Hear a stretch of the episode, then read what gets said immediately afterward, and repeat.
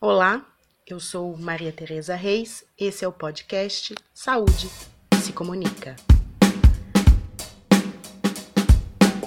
Em 2018, a Faculdade de Saúde Pública da Universidade de São Paulo completou 100 anos.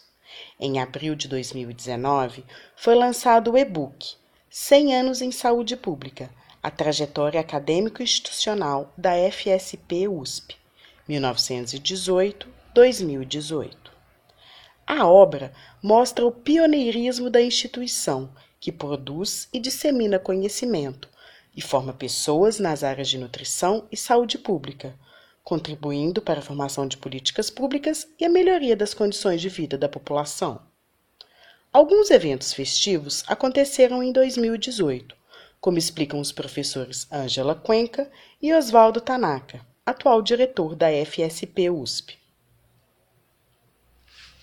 É, já pensando no centenário da faculdade, o professor Vitor, que era diretor na época, o centenário ia, ia ser na gestão dele, ele montou uma comissão para pensar no, nos eventos comemorativos. Então foi uma portaria ele convidou algumas pessoas e, e tinha uma série de, de eventos. Um deles foi um evento científico é, que ocorreu aqui na faculdade em 2018. Teve também um evento que foi mais para os funcionários e onde foram premiados, receberam uh, menção honrosa os mais antigos. Foi bacana. E para esse evento é, a professora Patrícia conseguiu apoio de uma de um pessoal de vídeo da Enemídia, algo assim, e eles fizeram um vídeo de 10 minutos sobre a faculdade agora. É, foi muito bacana, inclusive a gente usou no lançamento do livro. Aí tinha um museu virtual, enfim, era uma série de, de atividades. Nem todas é, foram levadas a cabo, né, infelizmente, mas foi um ano de várias, várias atividades. Acho que tudo começou em 2015, quando a gente tinha perspectiva clara de fazer 100 anos em 2018. Então, foi feito um processo interno em que a gente, partindo da nossa estrutura, que são os departamentos, e as comissões estatutárias, que são ensino, pesquisa, pós-graduação e extensão, começar a estruturar o que a gente chamou de o arcabouço dessa história. Então, é, foi pedido para cada departamento e cada comissão, e as comissões são mais recentes que os departamentos, recuperassem dentro da sua história quais foram os marcos de construção, quais foram os contextos sociais em que foram realizados? E como é que isto permitiram que a gente fosse mudando, adaptando, crescendo e sendo capazes de responder as necessidades e as demandas sociais na, de uma forma oportuna, por causa do tempo, e de uma forma que contemplasse de alguma maneira não só a, a aquisição de um novo conhecimento, mas que esse conhecimento pudesse ser é, disseminado para a sociedade como um todo. Isso levou a que a gente fizesse toda uma recuperação retrospectiva de 100 anos pelas pessoas que estão hoje no presente. É por isso a minha preocupação de dizer que ela foi o que foi possível fazer. Por quê? É, como dizem, é, a própria saudade é uma coisa que a gente vai transformando com o tempo. Então, algumas coisas a gente conseguiu recuperar com mais detalhe, com mais importância, com mais relevância, e outros seguramente a gente talvez tenha, tenha sido incapaz de retratar como é que ela foi de verdade. Por isso nós temos uma preocupação de dizer, foi o que foi possível fazer.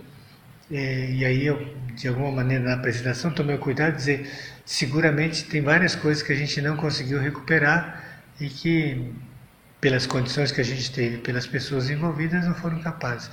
Agora, a ideia do livro não é fazer justiça, é simplesmente fazer um marco para que a gente não possa esquecer o passado para entender o presente. O livro ficou uma equipe menor, né? então ficaram professor Vitor Vunchi, professora Patrícia Rondó professor Eliseu ah, e eu, como responsáveis para fazer a edição de um livro. Aí eu convidei a Cláudia Malinverne, que ela está na biblioteca, E como a, a biblioteca daria o apoio ao livro, ela ficou a pessoa que foi a interlocutora com os autores. Para contar essa trajetória dos 100 anos da Faculdade de Saúde Pública da USP, além das entrevistas, vou ler alguns trechos da obra. Oswaldo Tanaka apresenta assim o livro. Escrita a muitas mãos, esta obra é uma justa e inadiável homenagem à história dessa instituição, que inegavelmente contribuiu para a construção do pensamento e do campo da saúde pública paulista, brasileira e latino-americana. O relato que se segue, apesar do esforço de suas autoras e seus autores, não abrange o retrato completo, provavelmente, nem mesmo exato, de como a criação e evolução da FSP se desenrolaram ao longo de 100 anos. Até porque essa acepção implicaria uma objetividade que a ciência da história não comporta, dado que toda pesquisa nesse campo, uma vez que é produzida por pessoas, guarda sempre uma natureza subjetiva e parcial da realidade. Hoje, sob uma visão mais alinhada com a natureza complexa da modernidade, a FSP segue produzindo conhecimento de ponta na perspectiva crítica sempre com vistas à melhoria das condições de vida da população. Contar essa história foi o objetivo primordial desta obra. E, como essa jornada não teria sido possível sem o empenho pessoal de professoras e professores, pesquisadoras e pesquisadores, funcionárias e funcionários e estudantes da graduação e pós-graduação, é fundamental uma menção e um agradecimento especial a cada pessoa, de ontem e de hoje, integrante da comunidade da FSP, alma e alicerce dessa instituição, nosso eterno agradecimento. 100 anos da criação da Faculdade de Saúde Pública, que começou de uma forma bastante modesta, com uma parte da Faculdade de Medicina mas foi ganhando corpo na medida que, inclusive, o campo da saúde pública se tornou um campo de pesquisa, de conhecimento e de política muito importante. Para nós é muito importante que a gente pudesse, neste momento, recuperar a nossa história de construção nos últimos 100 anos, que na verdade teve a contribuição de vários docentes, de vários servidores e que permitiu que a gente fosse construindo um campo mais amplo de conhecimento que até se destacou da própria medicina. É, Para nós é extremamente relevante que possamos é, descrever para todos que no presente possam entender por que, que nós chegamos a esse ponto, como nós somos hoje eu acho que é importante que a gente recupere a história até para entender quais foram os desafios, quais foram as dificuldades e principalmente quais foram os avanços conseguidos.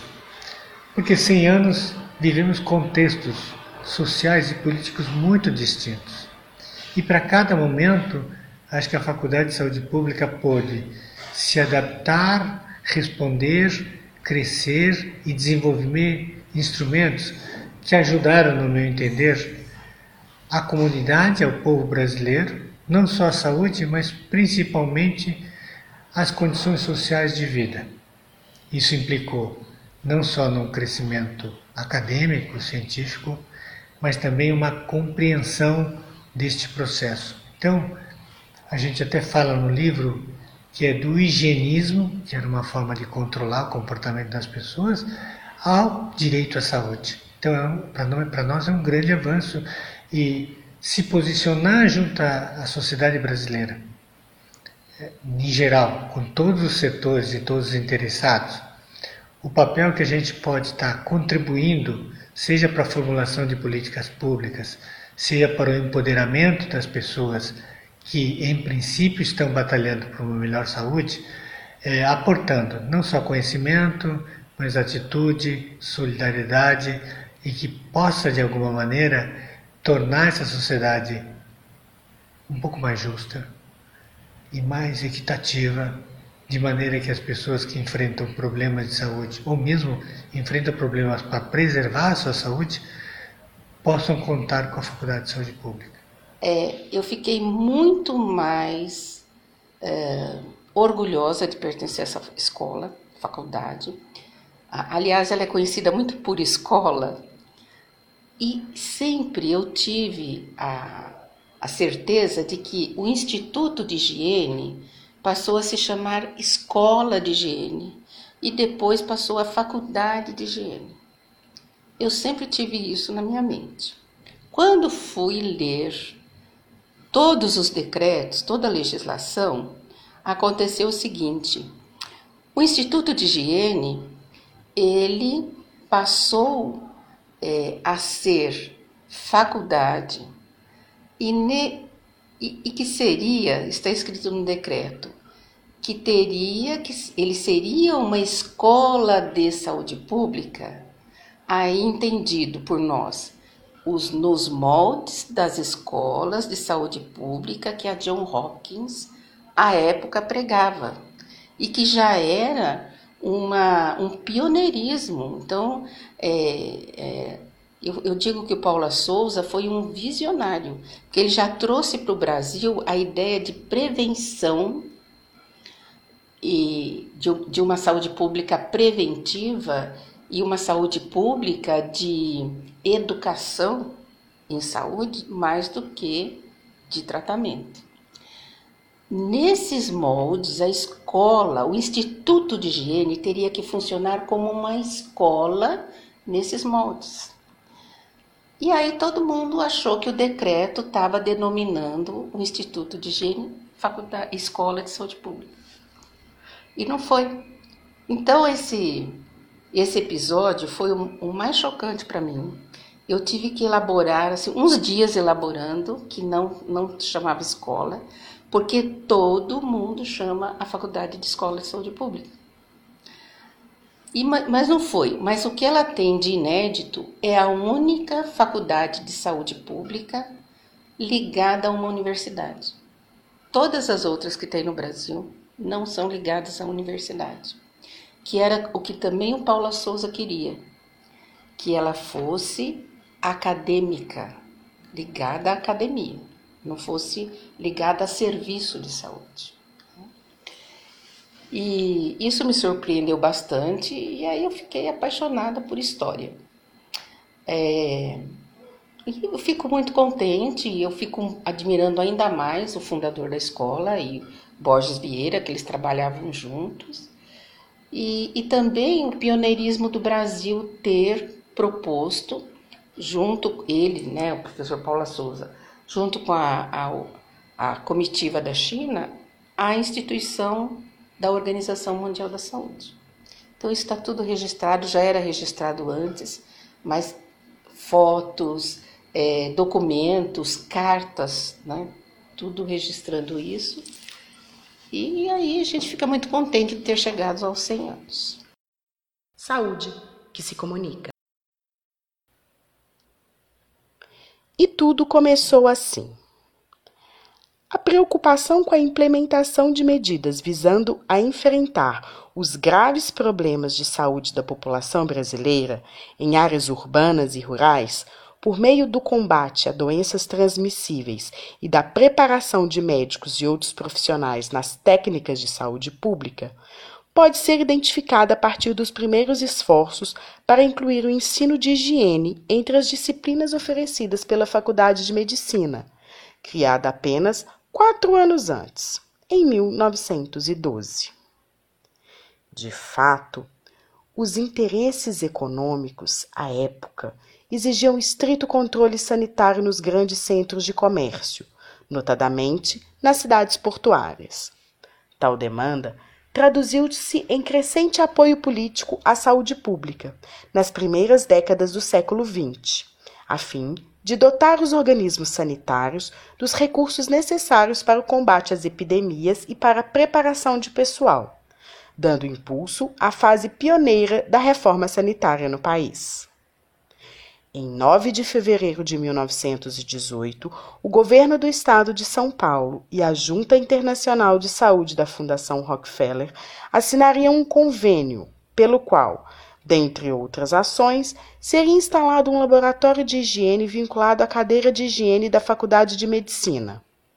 Origem da FSP, esse laboratório foi a segunda instituição a receber auxílio financeiro da Fundação no mundo. Como a faculdade de medicina era muito recente e não dispunha de profissionais especializados para implantar e consolidar um equipamento com tais características, a Fundação Rockefeller comprometeu-se a trazer um professor norte-americano para dirigi-lo, até que dois docentes brasileiros concluíssem o doutorado em saúde pública na Johns Hopkins. Com a missão de viabilizar o laboratório de higiene, Samuel Taylor Darling veio para São Paulo em 1918, onde permaneceu por um ano. No sentido sul-norte, partiram para os Estados Unidos, também em 1918, os jovens Geraldo Horácio de Paula Souza, então com 29 anos, e Francisco Borges Vieira, com 25 anos. Ao retornar ao Brasil, em 1921, Paula Souza assumiu o comando do Laboratório de Higiene, à época instalado ao lado da Faculdade de Medicina, em um casarão que pertencera ao Barão de Piracicaba, na rua Brigadeiro Tobias, número 45, no centro de São Paulo. Em 1926, a Fundação Rockefeller destinou recursos para construir um novo prédio que seria transformado na sede do Instituto.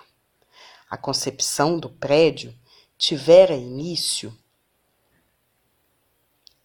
em agosto de 1926, com decisões sobre o projeto arquitetônico, mas a construção, propriamente dita, se iniciou um ano depois, em 8 de agosto de 1927. O cronograma previa a mudança do Instituto da Rua Brigadeiro Tobias para a Avenida Doutor Arnaldo em agosto de 1931.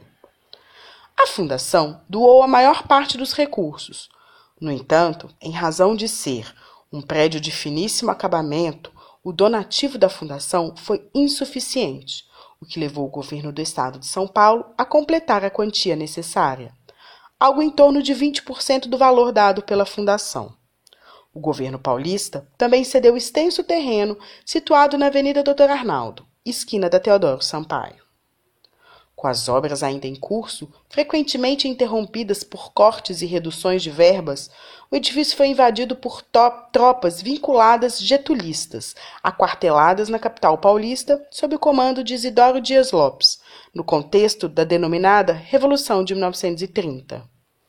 Nesse conturbado cenário, os esforços para a construção do edifício que abrigaria o Instituto foram ameaçados também por interesses militares.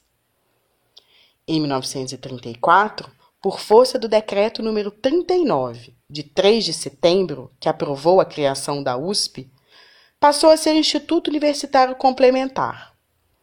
E, apenas em 1938, foi integrado à Universidade de São Paulo.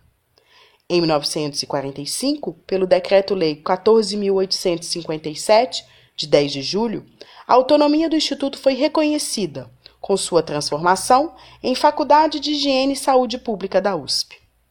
No escopo da reforma sanitária, aprovada em 1969 para todo o Brasil, passou a ser denominada Faculdade de Saúde Pública.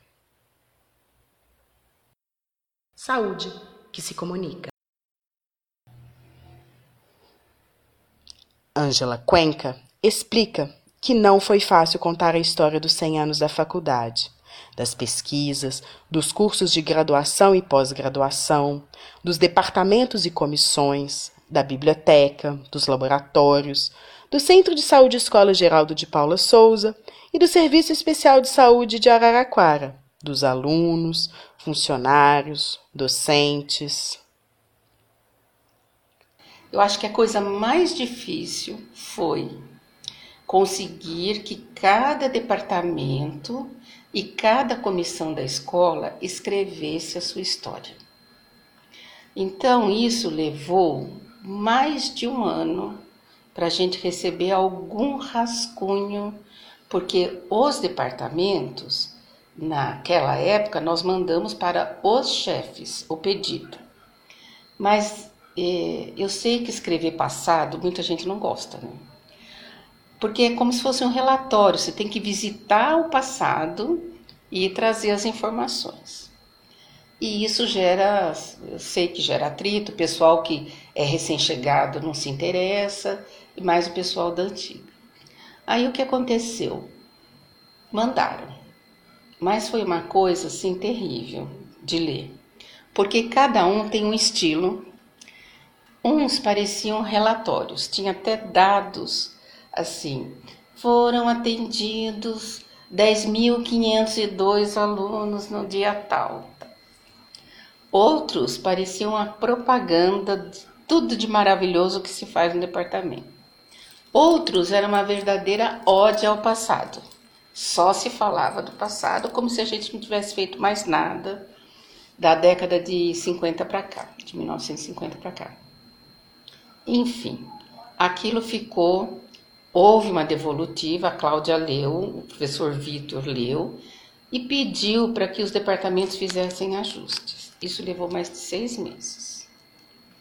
Quando foi no final de 2018, lá para outubro, é, eu me sentindo muito mal, porque eu sabia que, assim, daria ainda muito trabalho para ficar num estilo que fosse é, viável. Né?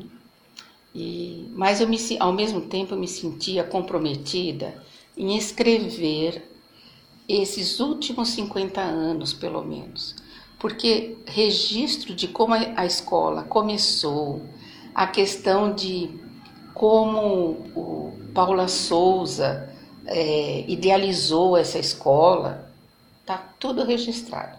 A professora Nelly Candeias fez um artigo belíssimo, completo, super documentado, é, da década de, de 1970, do passado. De lá para cá não tem mais nada. É, nós usamos muito o acervo de memória histórica, pegamos uma legislação que ainda bem que está toda na internet. O que você precisar de lei, né, tem vários sites e nós lemos todas as portarias, todos os decretos novamente para confirmar este passado. E de lá para cá foi meio que uma história oral né, dos, dos professores é, e pegamos os boletins do Instituto de Higiene e os arquivos da faculdade. Então, pelo tipo de trabalho que eles lançavam, publicavam, a gente via ah, como aquele departamento, aquele docente que era do departamento, ele desenvolveu a temática. Cláudia Malinverne, jornalista e doutora em ciências pela Faculdade de Saúde Pública da USP e também autora, explicou como foi a escrita da obra, os obstáculos e desafios e como os autores pensaram na estrutura do livro. Então, Teresa, é, eu entrei na metade desse processo, quando os capítulos já estavam prontos. Esse livro está dividido em três partes e, com um capítulo introdutório, onde a gente concentrou, quer dizer, os autores concentraram toda a, a história mesmo da, da faculdade, trazendo alguns conceitos de saúde pública que foram desenvolvidos aqui. Depois a gente tem os cinco capítulos dos departamentos que compõem a faculdade: epidemiologia, nutrição, saúde ambiental, política, gestão e saúde, e o Departamento de Saúde, ciclos de vida e sociedade. Nesses capítulos, a gente tem os autores contando as, a história da, da, da, do institucional de cada departamento.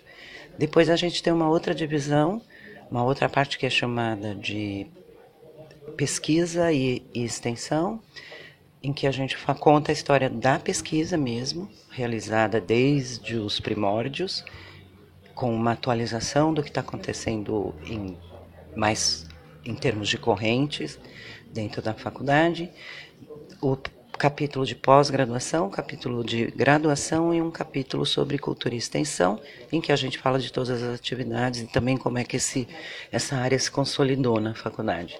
E por fim, a gente tem biblioteca, o centro de memória e a história também dos centros de, do Centro de Saúde de Paula Souza, e, que é aqui em São Paulo, anexo à faculdade, e o Serviço Especial de Saúde de Araraquara, que é conhecido como César. O livro foi todo pensado para mostrar qual é a saúde pública que a gente construiu aqui na USP. É importante dizer que não é um livro sobre tudo, porque não existe livros ou histórias sobre tudo. É um livro sobre a história possível, contada na perspectiva de quem está hoje olhando retrospectivamente. Certamente a gente não contou toda a história, o que seria impossível, e muito provavelmente a gente nem foi fiel às coisas como elas realmente aconteceram. O que, que é importante nesse livro, na minha opinião, para quem se interessa pelo tema uh, da saúde pública e também história? É um livro que conta não só uh, o, inediti, o pioneirismo dos fundadores, o, o trajeto deles ao longo da construção dessa escola, mas é um livro que conta também a história da pesquisa e do conhecimento que é produzido aqui na faculdade, na Faculdade de Saúde Pública. É, quem quiser entender por que a saúde pública paulista é como é e não é de outro jeito, ou quem quiser saber como é que a saúde pública a Faculdade de Saúde Pública da USP construiu, uh, por exemplo, a gestão em saúde no país inteiro, formando quadros políticos, formando quadros técnicos. Quem quiser saber como é que o profissional formado aqui trabalha, como, qual é o tipo de produção de conhecimento que os pesquisadores e acadêmicos e docentes produzem aqui, pode ler o livro. Ela é uma história de ontem com uma pegada bem boa do que é hoje. Saúde que se comunica. Para o futuro, os desafios são muitos, tanto na graduação quanto na pós-graduação, como mostram esses trechos do livro. O maior desafio será manter o ensino de graduação em um contexto de escassez de recursos e de crise política e econômica da sociedade brasileira. Esse desafio deverá contemplar o respeito à diversidade de estilos de pensamento nos cursos de graduação da faculdade, com vistas à realização de direitos humanos à alimentação, à saúde e à vida. Para tanto, será cada vez mais necessária a atualização permanente de professores e servidores técnicos quanto aos conteúdos epistemológicos, teóricos e técnicos, e estratégias de ensino-aprendizagem para a formação de profissionais que sejam líderes na sociedade brasileira. A FSP deve focar crescentemente na formação de lideranças como estratégia e não como um devir natural e espontâneo. Isso demandará uma revisão importante de nossas perspectivas e abordagens. O aumento no número de programas de pós-graduação nos últimos 10 anos denota a contribuição da faculdade para a ciência e sociedade. Esse incremento tem sido acompanhado de qualidade e diversidade na produção de conhecimento no campo da saúde e na formação de recursos humanos. Ao longo dos anos, essa faculdade reconheceu no seu diferencial o ambiente multiprofissional e interdisciplinar uma oportunidade ímpar de inovar nas contribuições científicas e capacitação profissional, que tem se revertido em benefícios consideráveis para a população brasileira. O diretor Oswaldo Tanaka também falou sobre o futuro. É, eu acho que no mundo moderno eu não consigo mais pensar em 100 anos. Acho que hoje o mundo moderno traz a velocidade da mudança muito mais rápida. Eu pensaria que a gente tem que preocupar, como a gente está fazendo agora, nos próximos 5, 10 anos. Porque a própria condição social vai mudar rapidamente e será um desafio para nós é, ser, termos a legitimidade reconhecida pela sociedade, não só pelo que a gente faz, mas exatamente o que é que nós fazemos que nós devolvemos para a sociedade. Somos uma instituição pública, paga por recurso público, e eu acho que a gente tem que ter um compromisso social maior e mais desafiador. Por quê? As condições que a gente teve no passado não serão as mesmas condições do futuro. É, então eu fico achando que o fato de a gente poder recuperar 100 anos é muito importante para a gente entender o presente. Mas acho que a gente tem que ter a humildade de saber que uma parte disso que nós acumulamos no passado não será suficiente para enfrentar o futuro. Quer saber mais sobre os 100 anos da FSP USP? O e-book está disponível no site da Faculdade de Saúde Pública da USP. E aproveite para saber mais sobre os cursos de graduação, especialização, mestrado, doutorado e extensão. Além disso, é possível conhecer e passar a usar a biblioteca e o centro de saúde. O site da faculdade é www.fsp.usp.br. E em breve, o e-book também estará disponível em versão impressa. Esse foi o podcast A Saúde que se Comunica. Nos acompanhe. Voltaremos em breve com mais um episódio. Até lá!